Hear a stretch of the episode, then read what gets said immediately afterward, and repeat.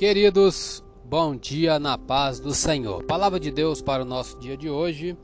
Lição de número 10: O cativeiro de Israel, reino do norte. Texto áureo, Oséias 6, primeiro diz: Vinde e tornemos para o Senhor, porque ele despedaçou e nos sarará, fez a ferida e a ligará. Verdade e prática, Deus sempre adverte seu povo sobre os perigos da idolatria e suas terríveis consequências. Leitura diária de hoje, sábado. É, ninguém pode seguir a dois senhores. Deus é o único a quem devemos servir. Mateus 6, 24. Ninguém pode servir a dois senhores, porque ou há de odiar um e amar o outro, ou se dedicará a um e desprezará o outro. Não podeis servir a Deus e a Mamó. Comentário: Jesus disse que podemos ter apenas um mestre ou senhor. Vivemos em uma sociedade materialista onde muitas pessoas servem ao dinheiro, gastam toda a vida acumulando-o, mesmo sabendo que, ao morrer, não o levarão consigo. O desejo de certas pessoas pelo dinheiro e por aquilo que este pode comprar é muito superior a seu comprometimento com Deus e com os assuntos espirituais. Gastam muito tempo e energia pensando no que tem armazenado, dinheiro e outros bens. Não caia na armadilha materialista. 1 Timóteo 6,10 diz: Porque o amor do dinheiro é a raiz de toda espécie de males. Você pode dizer honestamente que Deus e não o dinheiro é o seu Senhor? Um bom teste é perguntar a si mesmo: quem ou o que ocupa mais seus pensamentos, seu tempo e seus esforços? Jesus contrastou os valores celestiais com os terrenos quando explicou que a nossa vida deve ser direcionada para coisas que não desaparecerão, que não podem ser roubadas ou consumidas e que nunca se desgastam. Não devemos ficar fascinados por nossos bens, a fim de que eles não nos possuam. Isto significa que podemos ter de fazer alguns cortes se os nossos bens se tornarem excessivamente importantes para nós. Jesus exige uma decisão que nos permita viver satisfeitos com o que temos. Para tanto, devemos escolher o que é eterno e duradouro. Hoje é sábado, vamos adiantar um pouco a revista, já lemos o comentário e introdução. Tópico 1 todo, iniciamos o tópico 2, é, que nos fala os pecados do povo e sua queda. Lemos o, o ponto 1, um, terrível pecado da idolatria, e agora leremos o ponto 2, outras causas do cativeiro. Os pecados relacionados à exploração e indiferença para com o pobre foram duramente criticados pelos profetas. Percebe-se que tais iniquidades são colocadas em pé de igualdade com a idolatria. O profeta Amós condenou estas transgressões de maneira implacável.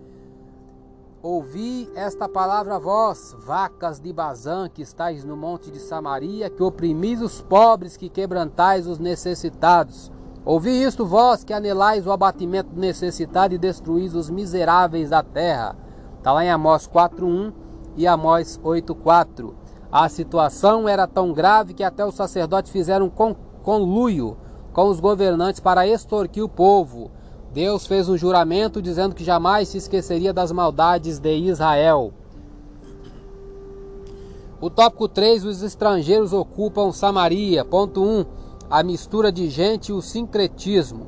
Após o exílio, alguns israelitas pobres permaneceram em Samaria e região.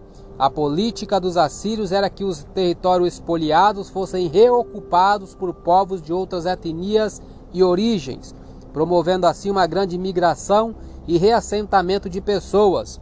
O objetivo era misturar as nacionalidades para evitar possíveis rebeliões e enfraquecer as províncias. Essa mistura de gente fez com que o povo de Israel, que restou em Samaria junto aos deportados de outras nações, tornasse a religião israelita ainda mais sincrética. É por isso que lemos no Evangelho de João 4:9, os judeus não se comunicam com os samaritanos. Ainda o ponto 2, Jesus e os samaritanos. Apesar do antagonismo entre judeus e samaritanos, Jesus os contemplou com muito amor. Ele deu atenção à mulher samaritana e lhe anunciou o reino, fazendo-a conhecedora da fonte de água que sacia a sede humana de forma definitiva.